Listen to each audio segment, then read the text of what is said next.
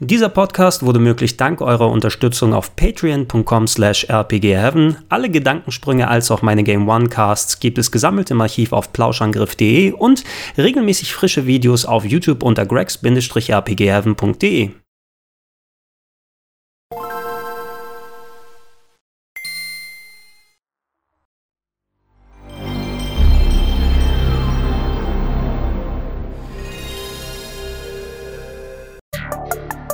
Schönen guten Tag und herzlich willkommen zu Gregor Testet, die PlayStation Classic.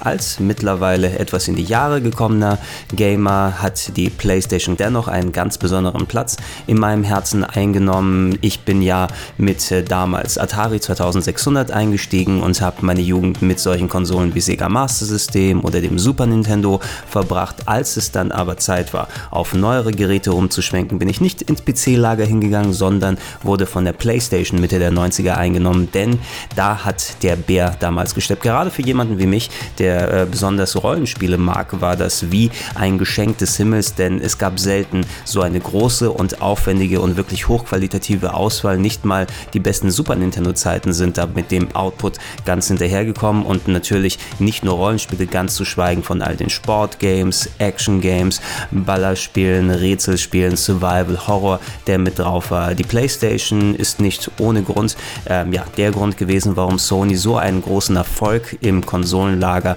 erreicht hat. Und die Ausläufer sehen wir ja noch heute mit der PlayStation 4. Also ohne die hätte es das alles nicht gegeben. Dementsprechend habe ich mich gefreut, als sie nachdem die ganzen anderen Mini-Konsolen angekündigt und released wurden, Super Nintendo Classic, Mini Nintendo Classic, Mini Neo Geo, Mini C64 Mini, das Mega Drive Mini ist ja auch irgendwo noch in Aussicht. Ja, da habe ich mich gefreut und gesagt, hey, Sony, ähm, ihr habt natürlich bei mir einen Start Stein im Brett und eigentlich macht ihr hardware-technisch auch meistens immer ganz gute Sachen. Mal sehen, was ihr jetzt mit dem PlayStation Mini, mit dem PlayStation Classic so zustande bringt und ich will mir auf jeden Fall eins zulegen, wenn es soweit ist. Dann wurde nach und nach die Spieleauswahl bekannt gegeben und äh, da sind schon die ersten Dämpfer mit dazu gekommen. Ich habe bereits einige Videos dazu gemacht, eines darunter, welches die 20 Spiele, die auf dem PlayStation Classic drauf sind, näher beleuchtet. Eines mit den 20 Spielen, die ich mir persönlich gewünscht hätte und ihr findet dazu noch ein ganz frisches Video, wo ich die PlayStation Classic auspacke und Größenvergleiche mache mit äh, wie verhält es sich gegenüber der originalen PlayStation, wie sieht es aus mit anderen Retro-Konsolen von den den größten Verhältnissen her, was ist mit dem Kabel und der Kabellänge. Also habe ich bereits einiges an Content gemacht. Heute in dem Video soll es aber primär darum gehen, was kann das Gerät an sich, wie fühlen sich die Spiele an und der ganze negative Tenor, der momentan im Internet hin und her schwenkt über die PlayStation Classic, ist er gerechtfertigt oder ist es vielleicht, dass sich viele Leute da gegenseitig momentan etwas hochschaukeln? Für eure 99 Euro bekommt ihr neben einem schmucken Karton natürlich die PlayStation Classic selber, eine sehr schön miniaturisierte Fassung der klassischen PlayStation des allerersten Modells. Ähm, hinten habt ihr statt den alten Anschlüssen wie Composite-Ausgängen nur einen HDMI-Ausgang sowie einen Anschluss für ein Micro-USB-Stromkabel. Vorne sind zwei Ports für äh, USB dran, mit denen man die beigelegten beiden USB-Controller anschließen kann. Ja, es sind zwei Stück mit dabei, was schon schon mal auch ziemlich gut ist. Ähm, diese Controller sind originalgetreu umgesetzt worden, entsprechen auch von der Kabellänge aus her äh, denen, die in der Ursprungs-PlayStation mit dabei gewesen sind. Nur, auch wenn einige Spiele darauf ausgerichtet sind, die auf dem PlayStation Classic mit dabei sind, leider sind weder Analogsticks noch Rumble hier mit vorhanden. Eine positive Sache, ich habe die ähm, original beigelegten PlayStation Mini, PlayStation Classic Controller an meiner Retrobox ausprobiert, meinem Raspberry Pi und da werden sie tatsächlich direkt erkannt und ich kann sie auch einfach so benutzen. Also falls ihr äh, solche Controller in der Art braucht, könnt ihr die auf jeden Fall auch zweckentfremden. Wenn ihr euch dann ein Netzteil organisiert habt, leider ist nur ein USB-Kabel beigelegt und kein eigentliches Netzteil, wie wir es so häufig bei solchen Retro-Konsolen haben, dann werdet ihr von einem eigentlich schmucken, aber relativ simplen Menü begrüßt. Es ist ein bisschen angelehnt an dem Betriebssystem, wie es die japanischen PlayStation-Modelle hatten. Die hatten nämlich noch diesen recht bunten Stil mit den großen Lettern. Bei europäischen PlayStations hatten wir eher dieses Grau in Grau-Kästchen vorhanden, aber wer ein frühes japanisches Gerät hatte, bekommt zumindest da in dem Bereich ein klein wenig Nostalgie. In einem Ringmenü sind dann Cover aufgebaut der 20 Spiele, die ihr auswählen könnt. Darunter dann die ganzen Optionen für die jeweils einzelnen Spiele, zum Beispiel eigene Memory Cards. Pro Spiel wird nämlich eine virtuelle Memory Card erstellt, sodass ihr insgesamt die 15 Speicherplätze ausnutzen könnt. Ähm, jedes Spiel hat dazu noch einen Save State, der automatisch erstellt wird, wenn man das Spiel über die Reset-Taste auf der Konsole verlässt. Wenn man nämlich ein Spiel angewählt hat und dann genug davon hat, ihr drückt einfach auf Reset drauf und dann wird automatisch wieder auf das Menü zurückgesprungen und entweder ein Save State erstellt oder ihr werdet gefragt, ob ihr den Save State abspeichern wollt. Also ist in der Richtung eigentlich alles ganz gut gegeben. Das war es aber auch schon dann mit den Einstellmöglichkeiten. Ihr habt äh, weder die Gelegenheit noch in irgendein Handbuch reinzuschauen. Dafür gibt es nur einen QR-Code, mit dem ihr auf eine externe Webseite gehen könnt, noch irgendwelche Grafik- oder Soundoptionen einzustellen. Ihr könnt maximal die Systemsprache ändern und äh, dann euch angucken, wie das alles in Deutsch getextet ist und und was steht da? Lösken? Lösken? Ach egal. Jedenfalls anderweitige Optionen werdet ihr da nicht finden. Ihr habt keinerlei Möglichkeiten, die Auflösung zu ändern oder irgendwelche Filter wie Scanlines und äh, bilineares Filtering zu oder wegzuschalten. Ihr seid darauf angewiesen, dass ihr mit der Voreinstellung zurechtkommt. Am Sound könnt ihr auch nichts ändern und das wirkt gerade im Vergleich mit dem NES Classic Mini und dem Super Nintendo Classic Mini doch äh, ziemlich rückschrittlich. Ähm, die haben ja immer weiter mit jeder Revision draufgelegt, was man da einstellen kann und äh, ganz zu schwach schweigen von solchen Funktionen wie Rückspulfähigkeiten, die auch mittlerweile eigentlich zum guten Ton dazugehören sollten bei solchen Mini-Retro-Konsolen. Es wirkt eben sehr mit der heißen Nadel gestrickt und nur auf das Nötigste reduziert, was so einen gewissen Minimalismusanspruch hat, der manchen gefallen kann, aber hier wäre tatsächlich ein klein wenig mehr mehr gewesen. Dabei hätte die dem PlayStation Classic grundlegende Software eigentlich all diese Optionen geboten, denn anstatt einen eigenen Emulator zu kreieren, hat Sony dieses Mal einen Open Source Emulator lizenziert namens PCSX Rearmed. Der wurde im Verbund von vielen talentierten Menschen erstellt und die haben tatsächlich einen ziemlich passablen Emulator auf die Beine gestellt, der in den meisten Dingen auch anstandslos seinen Dienst verrichtet, unter anderem in meiner Retrobox, meinem Raspberry Pi Emulationsgerät und äh, da habe ich eigentlich so gut wie keine Probleme mit PlayStation-Spielen. So ziemlich jedes, was ich ihm entgegengeworfen habe, hat er adäquat abgespielt, aber darüber hinaus eben auch noch all diese Optionen geboten. Und ich kann natürlich nicht abschätzen und jetzt einfach so sagen, hey, es wären nur ein, zwei Mausklicks gewesen, um die Sachen zu aktivieren und schon hätte sowas auch auf dem PlayStation Classic dann funktioniert. Aber es wirft doch schon ein negatives Licht auf die Mini-Retro-Konsole, wenn diese grundlegenden Sachen, die eigentlich vorhanden sein sollten, fehlen. Wenn ihr nun eines der Spiele anmacht, dann mögt ihr auf den ersten Blick denken, wieso, das sieht doch hier eigentlich ganz gut aus, wir haben fast durchweg Vollbild und die Spiele laufen eigentlich auch ganz flüssig, aber wenn man dann anfängt nach und nach auf bestimmte Details zu achten, sieht man, dass da doch irgendwo einiges im Argen liegt. Ähm, die Auflösung des PlayStation Classic beträgt 720p. Das ist vollkommen in Ordnung, denn die meisten PlayStation Spiele hatten eine Auflösung von 320 x 240 und wenn man das mit einem festen Wert multipliziert, dann dann kommt man auf diese 720p Auflösung, sodass man da eigentlich keinerlei zusätzlichen Artefakte oder Skalierungsprobleme haben sollte und 720p äh, Bild skaliert dafür auch nochmal auf 4K entsprechend hoch, dass ihr eigentlich ein ziemlich einwandfreies Bild haben solltet.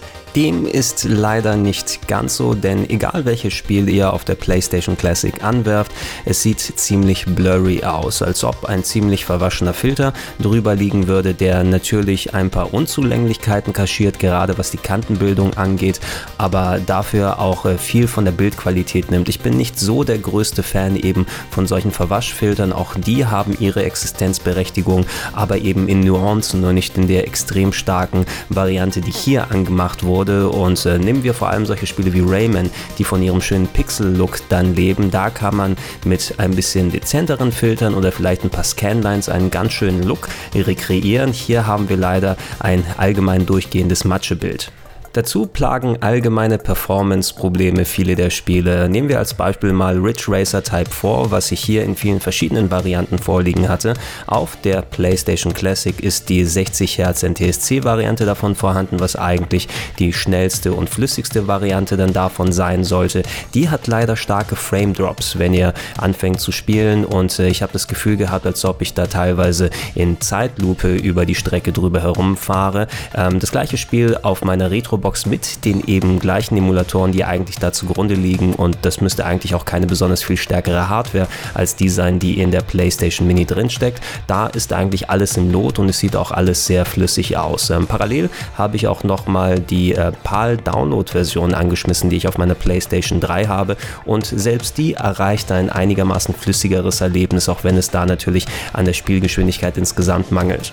Auch einige andere Bugs habe ich bemerkt. Einige Spiele tendieren zum Beispiel beim Ton ein klein wenig auszuleiern, als ob da jemand kurz auf die Bremse getreten hätte. So tritt das nicht in den Originalspielen auf. Und bei Final Fantasy VII beispielsweise ist der Übergang von der normalen äh, Spielegrafik in die Kampfbildschirme, der ist irgendwie komplett daneben und sieht aus, als ob man es eher mit irgendwelchen äh, MPEG-Artefakten zu tun hätte. Das größte Manko an der PlayStation Classic ist aber die nicht wirklich nachzuvollziehende Entscheidung, fast die Hälfte aller Spiele, darunter solche Titel wie Tekken 3, GTA oder Resident Evil, anstatt in ihren Originalfassungen in den PAL-Versionen auf das Gerät drauf zu tun.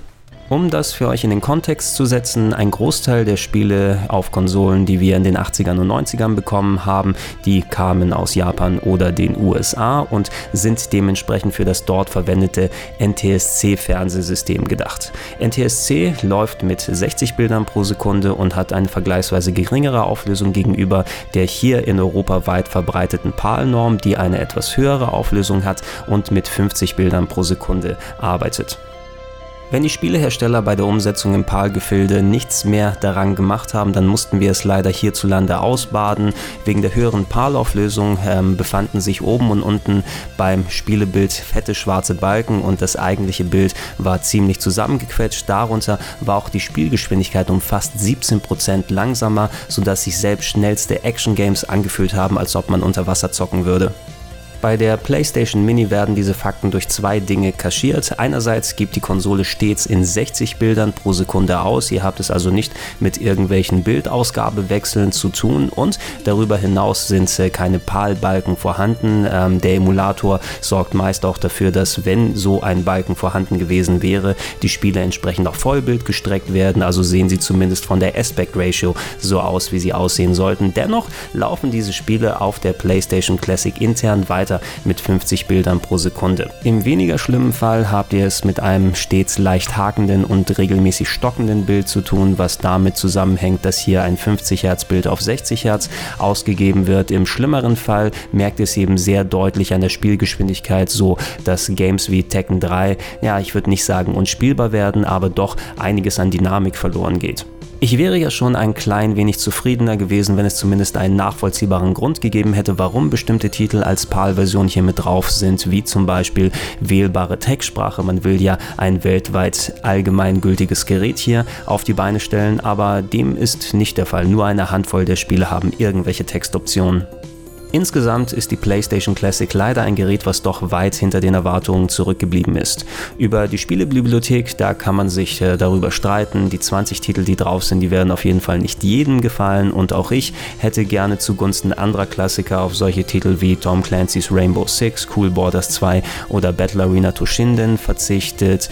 Dafür habt ihr eben aber auch einiges an Klassikern hier mit drauf und alleine, dass solche Sachen wie Final Fantasy VII, Metal Gear Solid oder auch Resident Evil Spiele mit drauf sind, die machen eigentlich den Kauf schon lohnenswert, wenn es all diese Spiele nicht schon auf anderen Plattformen eben als Download geben würde. Verfügt ihr zum Beispiel über eine PlayStation 3. Der ähm, PSN Shop hat eine wirklich sehr, sehr große Auswahl an Titeln und wenn ihr da in den US-Shop geht, sogar in den gut spielbaren US-Versionen und die habe ich mir vor langer Zeit schon selber zugelegt. Die könnt ihr zum Beispiel dann auch auf eure PSP oder eure PS Vita draufziehen. Habt ihr ein PlayStation TV noch daheim, könnt ihr diese Version auch auch darüber zocken und habt eigentlich meist ein insgesamt besseres Erlebnis, was so Emulation von PlayStation 1 Titeln angeht. Ganz zu schweigen, wenn ihr noch selber eine CD-Sammlung habt, so fast alle Geräte außer der PS4 von Sony spielen PlayStation 1 Titel ab. Die PS2 hat sogar native äh, Simulation, ja, weil da drin die Chips mit vorhanden sind, die auf der PlayStation 1 drauf gewesen sind und ihr dadurch eine ziemlich akkurate Nachbildung bekommt, ähm, so dass äh, die PlayStation Classic maximal für die Leute interessant ist, die nicht über diese anderen Wege verfügen, die nicht so pingelig sind, was viele der Bilddarstellungen angeht und mit ein paar Hakeleien leben können. Leider lässt das die Spiele eben in einem schlechteren Licht dastehen, als sie es eigentlich machen könnten. Die Grafik ist klar schon veraltet, aber sie sieht eigentlich nicht so schlecht aus, wie sie hier im PlayStation Classic insgesamt rüberkommt. Zum aktuellen Zeitpunkt steht es natürlich noch in den Sternen, ob es ähnlich wie bei den anderen Mini-Retro-Konsolen irgendwann mal einen Hack geben wird und ihr die Möglichkeit habt, selber Spiele auf die PlayStation Classic drauf zu tun. Wegen der doch mauen Emulationsqualität würde ich fast schon eher darauf hoffen, dass das Gerät, wenn es möglich ist, komplett gehackt wird und man selbst einen eigenen Emulator drauf tun kann, weil die Hardware selbst, die sieht eben sehr schick aus. Es gibt bestimmt auch einige Leute, die dann anfangen werden, Raspberry Pis in das Gehäuse mit ein einzubauen. Äh, aber die Hoffnung stirbt da tatsächlich zuletzt. Ich werde deswegen, falls da nochmal was kommen sollte, das Gerät bei mir in der Sammlung behalten, aber es wird auf jeden Fall weniger eingesetzt werden als meine anderen Retro-Konsolen. Das war's von Gregor testet die PlayStation Mini. Wenn ihr noch irgendwelche Anmerkungen habt oder was konkretisiert haben möchtet, dann schreibt es gerne in die Comments mit rein. Schaut euch auch meine anderen Videos zur PlayStation Classic an, die Übersicht über die 20 Spiele, meine persönlichen 20 Wunschspiele, das ausgepackt mit dem Unboxing und den Größenvergleichen mit den anderen Mini-Konsolen und der klassischen PlayStation und natürlich viele, viele anderen Videos, die es hier auf gregs-rpgheaven.de geben wird. Gerade im Winter haben wir es jetzt mit einem schönen Adventskalender mit Horrorvideos, Weihnachtsgaming-Tipps zu tun. Es kommt äh, mein Bericht über meine vierstündige Spielesession mit Resident Evil 2 Remake, die ich vor kurzem gehabt habe und noch und nöcher Content. Natürlich viel von dem auch in Podcast-Form auf plauschangriff.de, neben den eigentlichen Rocket Beans Plauschangriffen auch sehr viel im Gedankensprung-Feed für euch zum Anhören und darüber hinaus natürlich, falls ihr es nicht schon macht, würde ich mich sehr freuen, wenn ihr mich mit einem kleinen monatlichen Betrag auf patreon.com slash RPG Heaven unterstützt. Ich war der Gregor, ich bedanke mich fürs Zuhören und Zuschauen und bis dann.